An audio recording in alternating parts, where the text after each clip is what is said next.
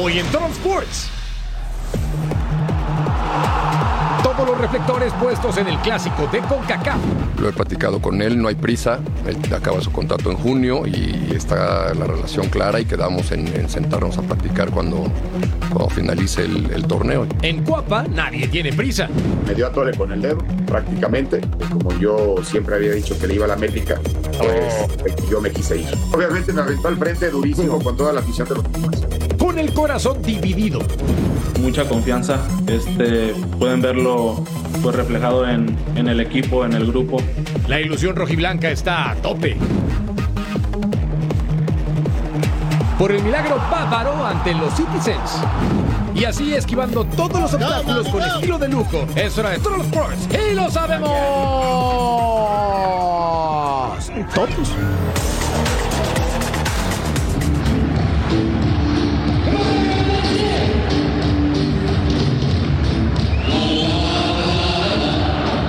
Hace 34 años, Diego Armando Maradona detuvo al planeta. Nos demostró que solo él llevaba el ritmo del fútbol de pies a cabeza.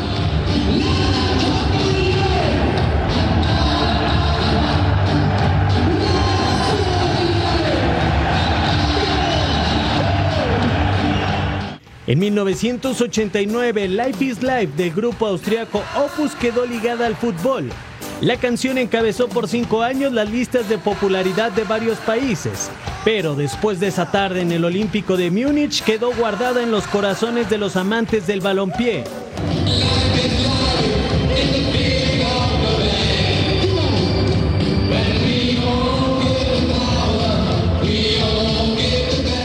En aquella campaña del 89, Napoli se conformó con el segundo lugar en el calcio. En Europa fueron campeones. Diego tocó el cielo y demostró que la vida se vive mejor con un balón.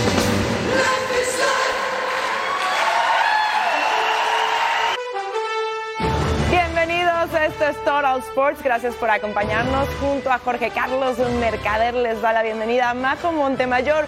Si empezamos con ritmo, el ánimo, la verdad es que no muy bien. ¿Por qué? Pues porque ya van cinco partidos consecutivos que México no puede ganarle a la selección de las barras y las estrellas. Compita, ¿cómo te sientes tú? Ya sé. Venga, Merca, ánimo. Mejor veamos qué pasó en Estados Unidos con este partido molero entre el tricolor y la selección de las barras y las estrellas. Y es que en lo dicho nos presentamos entonces en partido amistoso internacional. Luis Chávez se va a animar el futbolista del Pachuca, impacto con pierna izquierda. No, el del golazo en el Mundial, por cierto, al 25. Otra oportunidad. Era una buena opción, generada entonces con la pared y ah, ah, vendría esta oportunidad otra vez con Luis Chávez, que le quede el balón y el hombre de 27 años. Otra oportunidad. Sí, México intentando, dominaba, tenía más opciones. El trazo largo, ¿quién creen? Chávez. Rumores dicen que se va al Ajax. ¿Será? Ojalá. Acá, el centro peligroso y la pelota que no cierra al final. Segundo tiempo, gracias. Y po, po, po, Uriel Antuna que roba la pelota. Antuna solo. Antuna frente al portero. Y Antuna con el gol. Y ahí estaba el 1 por 0 para el equipo tricolor. Festejando con Araujo, el futbolista del Barcelona. Gran definición. Con pierna derecha. Y estaba el 1 por 0. Pero ven esto. Atrás muy bien el guardameta después de este disparo. Cortesía de Roberto de la Rosa al 78. Eric Sánchez. Y la pelota coquetea con la portería, pero no es suficiente. Charlie Rodríguez, vean. Clank. Y a partir de aquí venía lo siguiente. Un contragolpe en cuestión de segundos. El trazo al área. A continuación. Y aquí el contragolpe para que Estados Unidos emparejara los cartones. Se trata de Jesús Ferreira. Y hay reacciones después del compromiso. Madre de Dios. pero también pasaron muchas cosas muy buenas. Y vuelvo a repetir lo mismo y no me voy a cansar de decirlo. Sigo mirando el vaso medio lleno y me parece, me parece no, estoy convencido que hubiera muchísimas cosas muy buenas, empezando por la personalidad del equipo. Cuando uno tiene un día y medio para trabajar con el equipo hay que tratar de ser muy específico, trabajar pocas cosas y las pocas cosas que se trabajaron salieron muy bien. Y estuvimos a la altura, tuvimos personalidad, manejamos el juego, tuvimos situación de gol y un poco el reflejo fue eso, ¿no? De, de poder haber liquidado el partido de una pelota que pega en el palo. Eh, nos metieron una transición que ya sabíamos que, que ellos son fuertes en una transición, no la supimos cortar a tiempo, que también la podemos haber cortado con Fau, cosa que tampoco lo pudimos ver.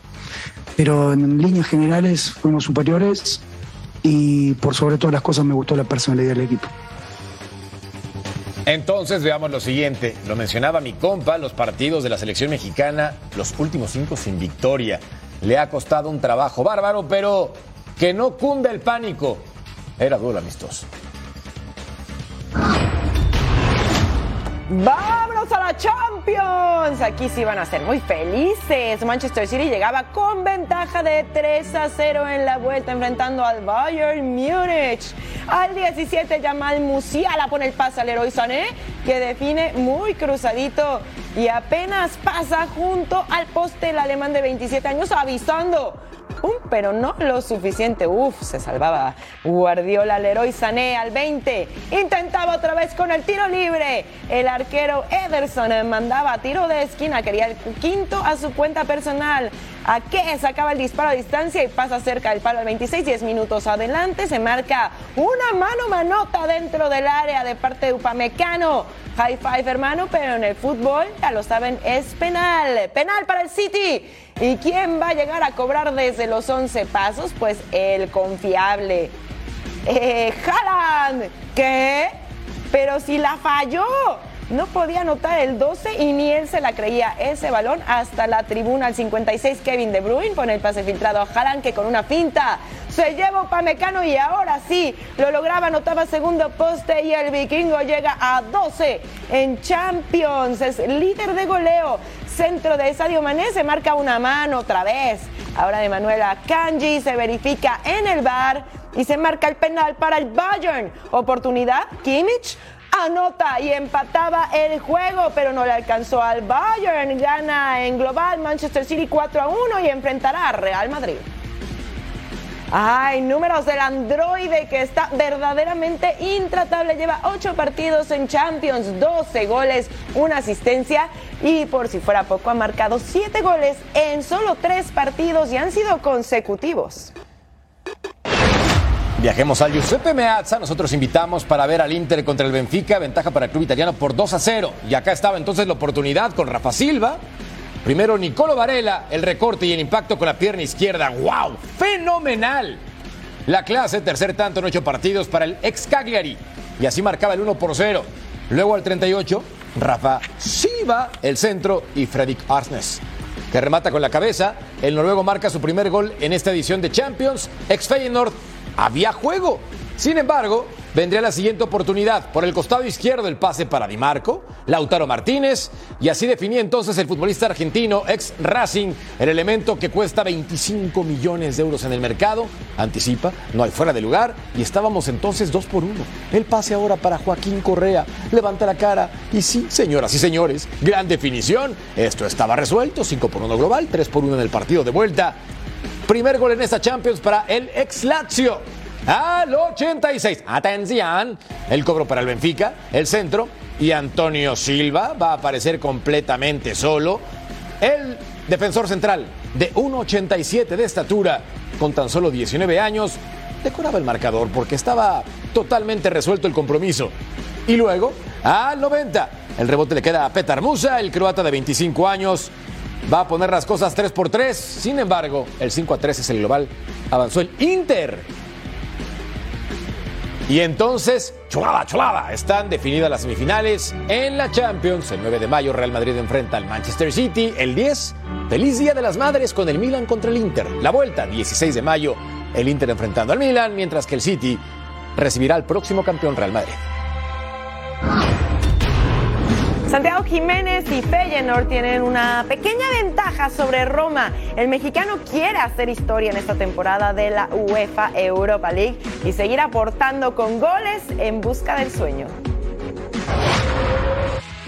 El mexicano Santiago Jiménez es el estandarte del Feyenoord que quiere hacer una temporada histórica. Quiere dar un gran golpe europeo eliminando a la Roma de los cuartos de final de la Europa League. Santi tiene la confianza de su entrenador para aparecer en los momentos importantes. Het is altijd fijn dat, dat een spits scoort of spelers scoren. Want als een speler scoort heeft er ook weer iemand een assist. En die speler heeft, krijgt daar ook weer een goed gevoel van. Maar ik denk dat Santiago, uh, en niet alleen Santiago, die andere team gemerkt hebben.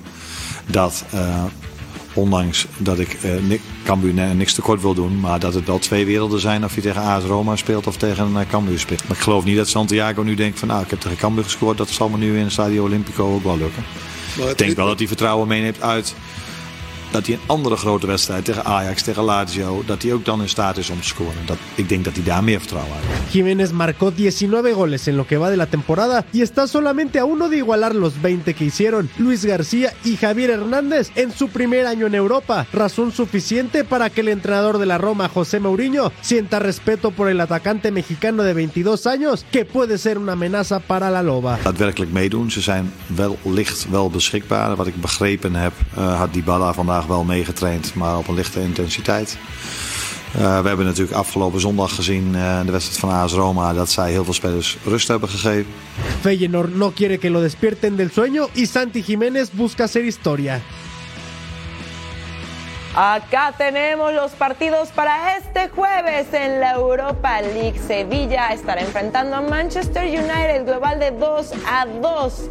Así que este partido promete estar bueno y lo que le sigue la Roma enfrentando al Feyenoord que parte con ventaja de 1 a 0. Sporting contra Juventus con la misma ventaja de 1 por 0 y Unión SG contra Bayer Leverkusen en el global 1 a 1. Así que también va a estar bastante apretadito.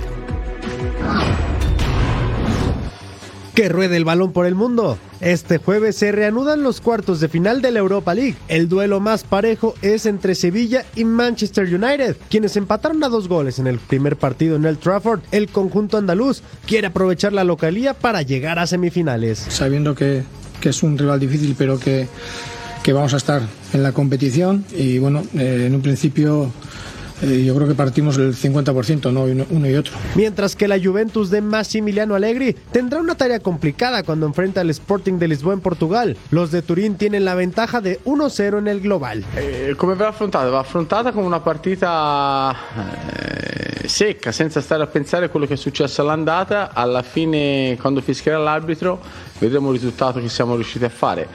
Los presidentes de la Liga Española se reúnen en una asamblea extraordinaria para escuchar a Joan Laporta, presidente del Barcelona, acerca del caso Negreira, en el que presuntamente el club culé hizo pagos al ex vicepresidente del comité de árbitros entre 1994 y 2018. Sin embargo, sus palabras no convencieron a todos. Pues bueno, que esto seguirá adelante en lo, donde corresponda. En España los juzgados, luego tiene el tema de, de, UEFA y pero nada más, pero no consideramos que hayan quedado claras ninguna de las explicaciones, que insisto es más de lo de la rueda de prensa de ayer. También se determinó que no habrá sanción para Barcelona tras la denuncia del Elche por alineación indebida de Gaby en el encuentro entre ambos equipos. La liga determinó que el jugador blaugrana estaba reglamentariamente inscrito. Bueno, pues ahora sí, a concentrarse la selección mexicana en el Final Four de la Liga de Naciones y también en la Copa Oro. Ahora la pregunta es, ¿de verdad podemos ser tan duros con Diego Coca, exigirle resultados positivos después de solo tres partidos? Recordemos todo el tiempo que estuvimos sin técnico después de Qatar, que se pedía que se ocupara ese lugar y no sé, compita, podemos llegar a pedir milagros, resultados instantáneos, ¿se vale? Se vale, pero no es justo para él. Tiene muy poco tiempo al frente de la selección mexicana. Ahora, si vemos el vaso medio lleno, como mencionaba, tenemos que decir que no ha perdido con el tricolor. Es correcto. El problema es que ha enfrentado a rivales que en teoría los primeros dos estaban a modo y en uno empató.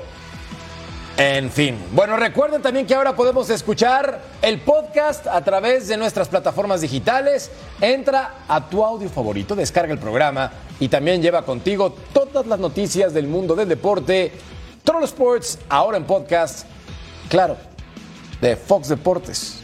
Ahora sí no hay pretexto para estar bien informado. Vamos a una pausa en Total Sports y volvemos con más.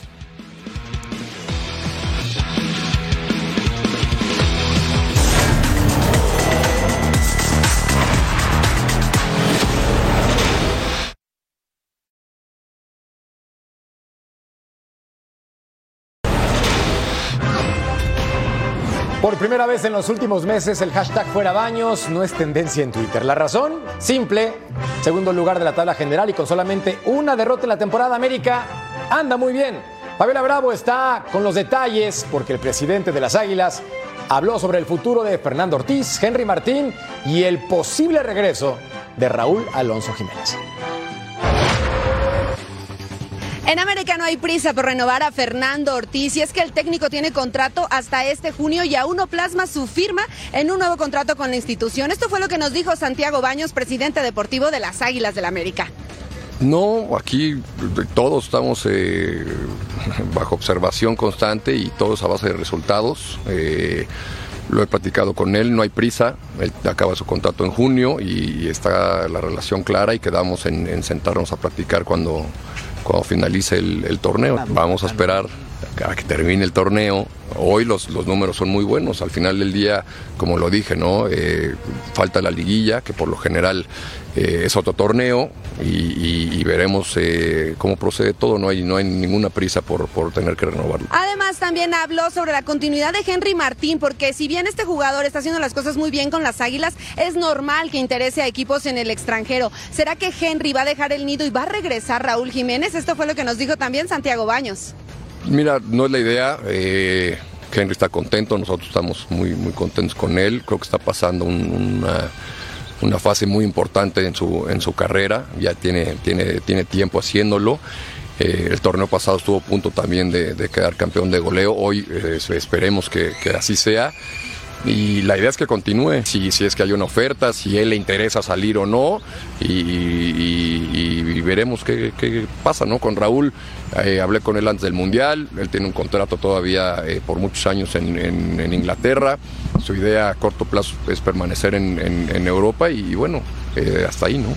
Este miércoles salieron a la venta al público en general los boletos para el partido entre las Águilas del la América y los Pumas de la UNAM y hay largas filas para conseguir una entrada que rondan entre los 12 dólares y los 80 dólares también. Qué complicado conseguir una entrada para este clásico capitalino. Desde la Ciudad de México, Fabiola Bravo. Muchas gracias, Fabs. Bueno, cuando jugadores que visten la camiseta de un equipo como América deciden fichar y representar otro equipo grande, la gente normalmente habla de traición y de falta de amor a los colores. Este es el caso de varios futbolistas que han defendido tanto los colores del América como los de Pumas.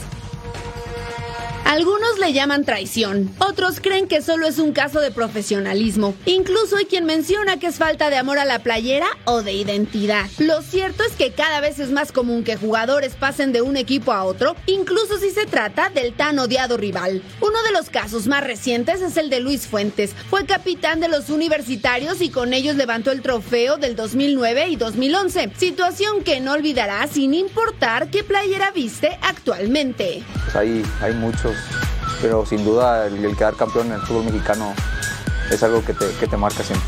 En el pasado muchos jugadores vistieron ambas playeras. Hugo Sánchez, canterano de Pumas, que curiosamente anotó su primer gol en primera división ante las Águilas, después se fue a España y al volver se enfundó en la playera de las Águilas. Un caso similar es el de Luis García, referente de los Pumas. Disputó la final de la temporada 90-91 en la que vencieron a América, además de ser campeón de goleo en dos ocasiones. Después voló a Europa y de regreso fue parte del equipo de Cuapa. Mención aparte merece Efraín Juárez, jugador que no solo vistió ambas playeras, sino que además levantó el trofeo con ambas instituciones. Y así podríamos mencionar a Enrique Borja, Alberto García Aspe, a los guardametas Adolfo Ríos y Adrián Chávez, Braulio Luna e incluso Rubén Zambuesa. Algunos de ellos son más recordados con un equipo que con otro, pero lo interesante sería saber con cuál equipo se identifican más.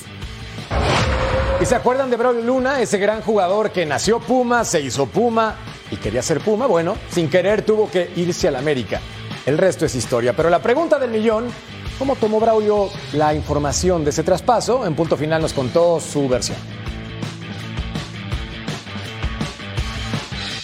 Pumas y América han intercambiado jugadores a lo largo de la historia. El común denominador es que siempre causa polémica un fichaje entre estos equipos. Enrique Borja, Alberto García Aspe, Hugo Sánchez, Nicolás Castillo vistieron las dos camisetas. Pero el fichaje de Braulio Luna fue uno de los más polémicos y de los que más dolió a la afición de Pumas. Yo regresé del Mundial de Francia 98 y prácticamente Jiménez Espriu, que era el presidente del equipo, me citó en un restaurante me dijo que había propuestas, le dije que me quería quedar al menos una temporada más. Estás vendido a la América, te tienes que presentar la siguiente semana. La forma en la que salió Luna de los Pumas le molestó al mediocampista. Me dio a tole con el dedo, prácticamente. Como yo siempre había dicho que le iba a la América, pues oh. yo me quise ir. Obviamente me aventó al frente durísimo con toda la afición de los Pumas. Que el que se quiso ir fui yo. No fue por la necesidad del club, que, porque América pagó bastante bien por, por mi carta y con eso iban a traer a Saporiti y a toda la gente que llegó con Saporiti, iban a hacer una reestructura de fuerzas básicas, etcétera, etcétera. Eso no lo dijo. Braulio tiene claro que el sábado América es favorito, aunque considera que el factor Mohamed puede equilibrar un poco el clásico capitalino. Por el tema de las estadísticas, tiene pocas posibilidades. No vas a enfrentar al, segundo lugar de, del torneo. Eh, Pumas estás en el lugar 12 con 17 puntos, eres de, de, las defensivas más goleadas, te vas a enfrentar a una de las ofensivas más importantes del torneo. América se ve ampliamente superior, pero este tipo de partidos siempre tiene un, ingrediente extra. Creo que, creo que gana América 2 a 1. Braulio Luna es un ejemplo de los canteranos de Pumas que pudieron brillar en América y ser parte de la historia de los clásicos capitalinos. Chivas tiene la oportunidad de terminar el torneo entre los primeros cuatro equipos y avanzar directo a la liguilla de la Liga MX. Eduardo Torres, con solo tres partidos como titular, sabe que es fundamental aportar en lo posible para que el equipo rojiblanco siga con el buen paso en el torneo. Cuando inició el clausura 2023, Chivas no era un candidato para clasificarse directo a la liguilla. Sin embargo, el equipo de Paunovic tiene su invitación a la fiesta grande y no piensa dejarla pasar. Creo que mucha confianza. Este, pueden verlo pues, reflejado en, en el equipo, en el grupo. Creo que desde que me había tocado estar acá en primera, este, nunca me había tocado estar en, en estas instancias y pues es algo que desde hace mucho tiempo merecíamos. Los rojiblancos confían en que estarán en la liguilla, así como en sus posibilidades de ser protagonistas, gracias al liderazgo del Pocho Guzmán, quien se convirtió en un referente para los canteranos. Creo que, que todos conocen al, al, Pocho y pues es un jugador muy ejemplar, este, dentro y fuera de la cancha, este, es un, un jugador pues que siempre habla, que siempre está, que siempre o sea, quiere ganar, o sea, siempre quiere darlo todo y pues creo que es alguien que, o sea, te lo transmite, ¿sabes? El, es alguien, alguien ejemplar, alguien que, que tú anhelas y deseas, o sea, el poder ser como él, o sea. Chivas depende de sí mismo para sellar su boleto directo a la liguilla del Clausura 2023, pero antes deberá superar a la máquina celeste de Cruz Azul que viene herida después de perder en el Clásico Joven. 28 puntos, cuarto lugar y con un entrenador serbio que no tenía idea del fútbol mexicano. Mis respetos, Chivas, esta campaña han sorprendido a más de uno, me incluyo. El único pero está en su localía. En esta temporada solamente han ganado tres juegos de seis y la última victoria frente al Cruz Azul, su próximo rival, en su estadio, fue hace más de siete años. ¿Y esto pasó? Recordemos en 2016 el compromiso, aquí la oportunidad del impacto y estaba la anotación para el 1 por 0. Ya lo ganaba el conjunto de Cruz Azul, buena definición, con Richard Ruiz, con potencia, al 9. Venía la opción, Ángel Saldívar, pared con Marco Bueno y la definición 1 por 1. Ya había partido. Defensivamente la máquina ahí se equivoca en la cobertura y bien aprovechado ante la salida de Corona. Al 19, Joao Rojas con la descolgada va a meter velocidad después del impacto brutal entre defensores de la Chivas Rayadas del Guadalajara y aquí estaba la definición. Clank, el poste y luego con Fortuna, que también juega. Segundo tiempo, gracias. Y pop, pop, minuto 46. Edwin Hernández saca el impacto y Marco Bueno tocaba la pelota para desviar. Dos por uno lo ganaba el rebaño sagrado. en una buena oportunidad. Adiós, Corona. A ver, 59, Jorge Benítez, si es Jorge es bueno, dentro del área, pisa la pelota y de media vuelta anota. Era el 2 a 2. Y es que en la cobertura, gracias por participar y chao. En tiempo de compensación, hay una mano por parte del Maza Rodríguez, ex del rebaño sagrado. Y por esto se marca penalti. Alan Pulido al cobro, Alan Pulido al gol. Y así, el Guadalajara ganaba tres goles contra dos al Cruz Azul. Y bueno, los últimos cinco partidos en Guadalajara, está claro que la máquina ha mandado Clausura 2018, Apertura 2018, Clausura 2020 y Guardianes 2020. El resultado más reciente, empate a uno en el 2021. Y ya viene jugando mucho mejor la máquina, así que podríamos esperar pues un empate tal vez. A ver, Merca, ahora sí, nuestras típicas apuestas, señores. Dame tu marcador o por lo menos quién gana en este encuentro. Guadalajara 1 por 0. Ok. ¿Tú? Y yo creo que también gana Guadalajara, pero yo le doy un 2-1. 2-1. Ya lo va. habíamos platicado. ¿Y América Pumas? No pueden perder los dos. Ay, no se puede. Empate. a ceros. A ceros. Vamos a una pausa al regresar a Total Sports. Más información de la liga que nos mueve, la Liga MX.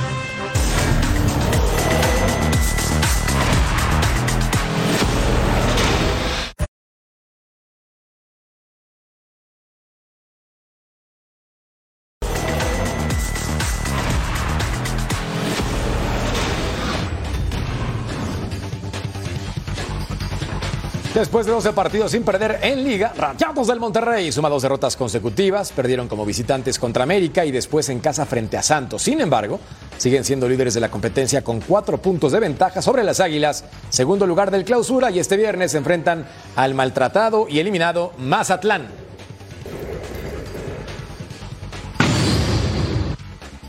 lo de Rogelio. Eh, yo espero poder tener una plática con él pronto. Eh, creo que hubo una, y así lo manifestamos en el escrito, eh, una, eh, un juicio demasiado exagerado ante sus reclamos, pero también Rogelio este, seguramente puede reflexionar y pensar que no debe volver a hacerlo, ¿no? Este, así es que hay que tratar de mediar, hay que tratar de ser autocríticos y claros y no hacer demasiada polémica. Eh, de esta manera tan clara lo vemos.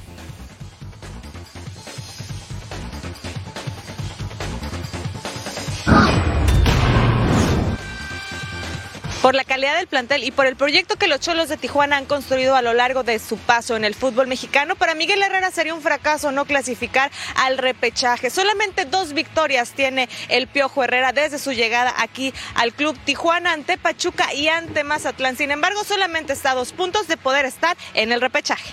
Tenemos una- unas lagunas muy grandes en los partidos y, eso es lo que nos ha llevado a no sacar los resultados. ¿no? Eso es lo que trataremos de erradicar en este plantel, en este equipo.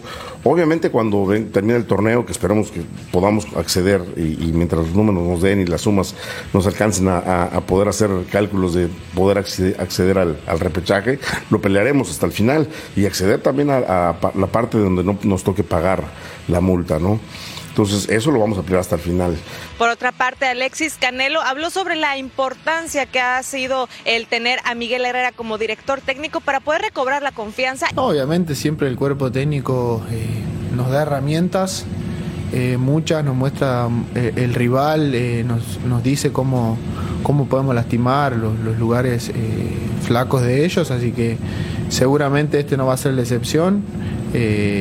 Tanto Miguel como el cuerpo técnico se encarga de ver, de, de ver esos detalles, así que nosotros tratar de llevarlo a cabo la idea que quiere Miguel. Esta victoria ante Mazatlán rompió una racha de cinco partidos sin poder ganar por parte de los Cholos de Tijuana, mientras que León llega de perder ante Chivas. Desde Tijuana, Jessica Zamora. Muchas gracias, Jessy. Atlético de San Luis se encuentra actualmente en la posición 10 de la tabla general, lo que significa que los potosinos están en el repechaje por tercera vez en su historia. El mejor papel fue en el clausura 2022, llegando a cuartos de final. Paulina Benavente estuvo con el director deportivo Íñigo Regueiro. 6 de 6. Es el objetivo que tiene Atlético de San Luis para el cierre de este torneo. Íñigo Regueiro, director deportivo del conjunto potosino, sabe que no se puede dejar escapar ni un solo punto en los dos encuentros restantes de este clausura 2023.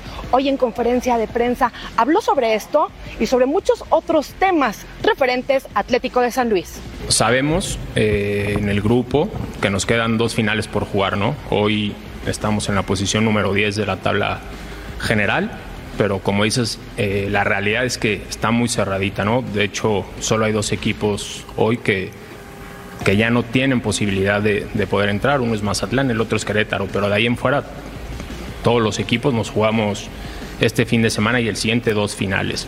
Tranquilidad, ¿no?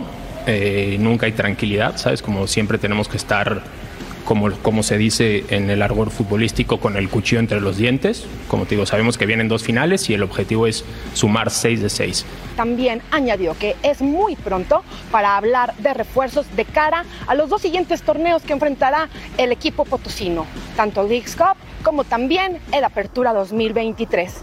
Desde San Luis Potosí, Paulina Benavente.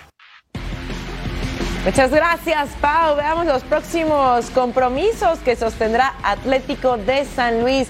Para el 22 de abril en la jornada 16 se enfrentará a Pachuca y para el 29 de abril en la jornada 17 van contra los rojinegros del Atlas.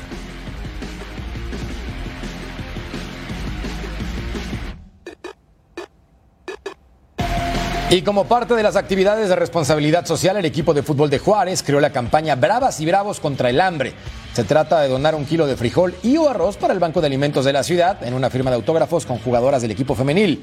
La meta es facilitar alimentos de alto valor nutricional a la población más vulnerable de esa ciudad.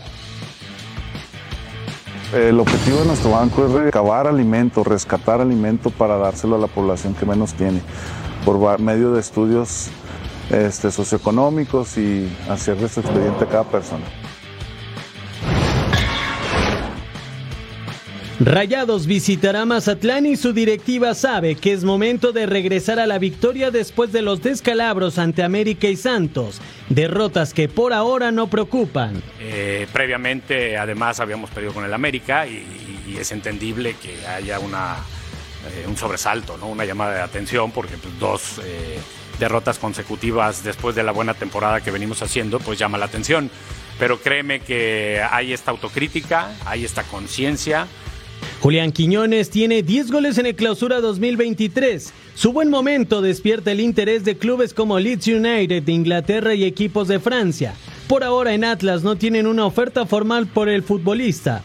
Ya después, cuando haya realmente alguna oferta formal, que desconozco, eh, pues se platicará en forma eh, ya el tema. Hoy yo no tengo que decirle a Julián que se concentre y, que haga lo que tiene que hacer, porque si hay alguien que entrena a tope y si hay alguien que entrega todos los partidos es Julián. En Tigres hay confianza en el proyecto de Robert Dante Siboldi. Los jugadores confían en que antes del final del torneo tengan clara la idea del técnico felino. Antonio Mohamed fue contundente. Si a Pumas llega una oferta por Juan Ignacio Dineno, se analizaría y se podría reemplazar al atacante argentino que por ahora marcha con ocho tantos en la campaña.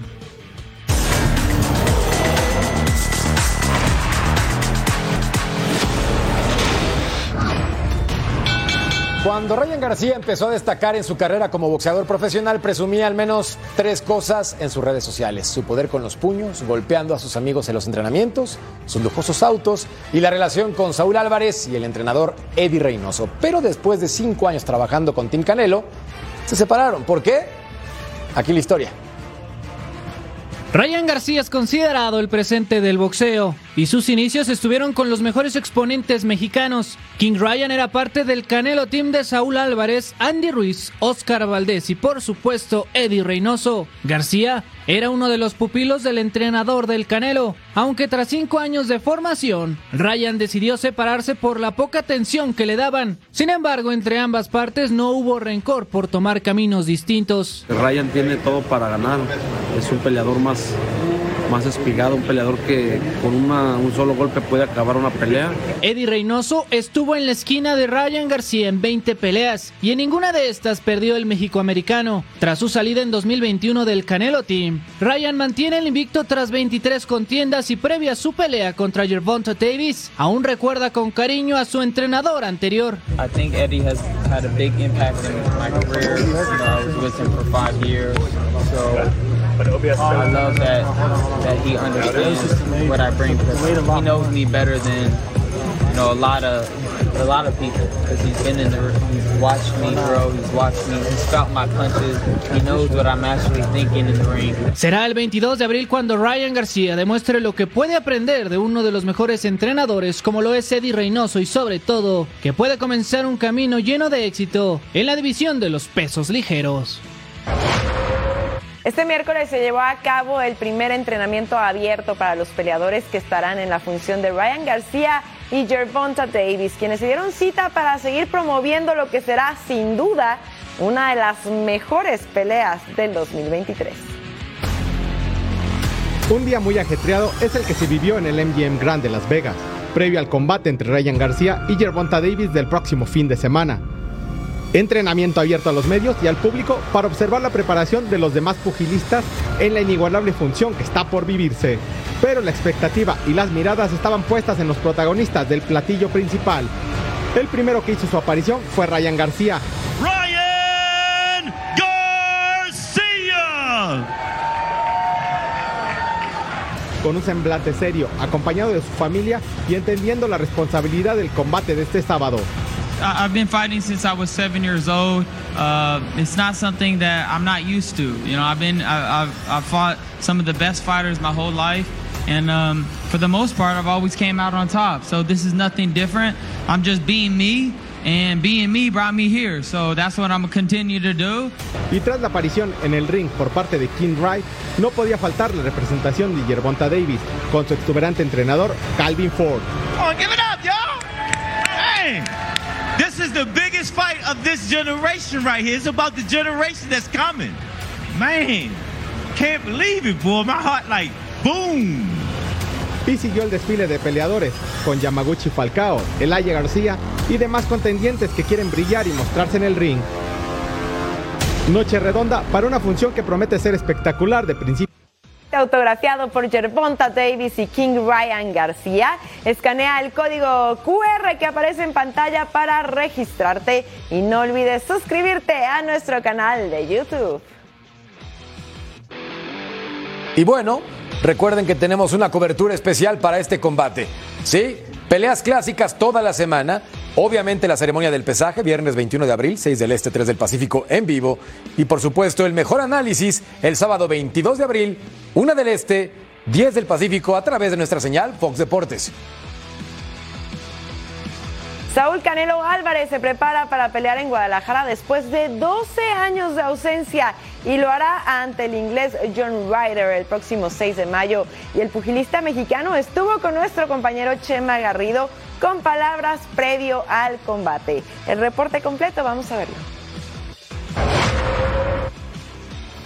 A pesar de ser un tipo exitoso en todos los rubros de su vida, tanto en materia económica como en el tema deportivo, Saúl El Canelo Álvarez contó en exclusiva para Fox Deportes cómo hace para no perder el hambre, de seguir compitiendo día a día y de seguir siendo un deportista de alto rendimiento, tratando de estar siempre en lo más alto dentro del mundo pugilístico. Escuchemos lo que hablamos hoy con Saúl Canelo Álvarez. amo lo que hago, amo el boxeo, amo lo que hago y yo siempre he dicho que si voy a hacer algo lo voy a hacer al 100% y con ganas, porque mucha gente eh, durante toda mi vida, toda mi carrera he visto que nomás viene al gimnasio a cumplir y no es lo mismo venir a cumplir que venir a aprender, venir a, a- trabajar a conciencia. Esa es la diferencia entre, entre otros y yo, ¿no? que siempre he venido a querer aprender, hacer las cosas al 100% y más que nada porque amo lo que hago, esa es la verdad. Como dices, ya tengo todo, tengo mi vida resuelta. Sí, yo pudiera estar haciendo otras cosas sin ningún problema, pero amo lo que hago, tengo metas, sigo teniendo metas, sigo, te- sigo teniendo eh, hambre por, por seguir triunfando y aquí estoy. Han pasado 12 años del último combate de Saúl Álvarez en territorio tapatío y el Canelo asegura seguir siendo el mismo que cuando se fue de esta ciudad de Guadalajara. Dice no haber perdido el piso y debido a sus raíces y su familia ha logrado mantenerse en todo lo alto y siempre con los pies bien puestos sobre la tierra. Pues mi estilo de vida, nada más. Obviamente cambia mi estilo de vida, pero al final de cuentas como persona sigo siendo el mismo. Sigo siendo el mismo Saúl de, de, de siempre, mismo carácter, mismas, eh, to- todo lo mismo. Simplemente cambiaron muchas cosas, ¿no? He logrado muchísimas cosas en el boxeo, gracias a Dios. He logrado muchísimas cosas en mi vida. Y obviamente pues el estilo de vida cambia nada más, por eso a veces la gente te ve inalcanzable o los mismos amigos que tienes o que, que ya no los veo mucho tiempo dicen, no, pues ya está, y al final llegas a verlos y eres el mismo, entonces dicen, ah, cabrón, yo pensé que no te acordabas.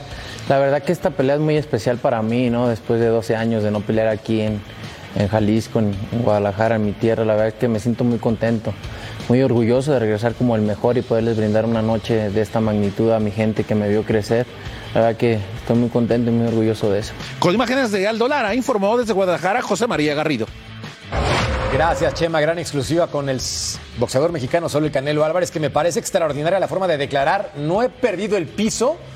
Lo más importante es que su nivel se mantenga, como siempre, regular y arriba. Y se nota, se nota que no ha perdido el piso. La verdad es que en su forma de hablar podemos ver que sigue siendo un gran ser humano. Pausa en Total Sports, pero no se vayan cuando regresemos. Tenemos acción en el diamante.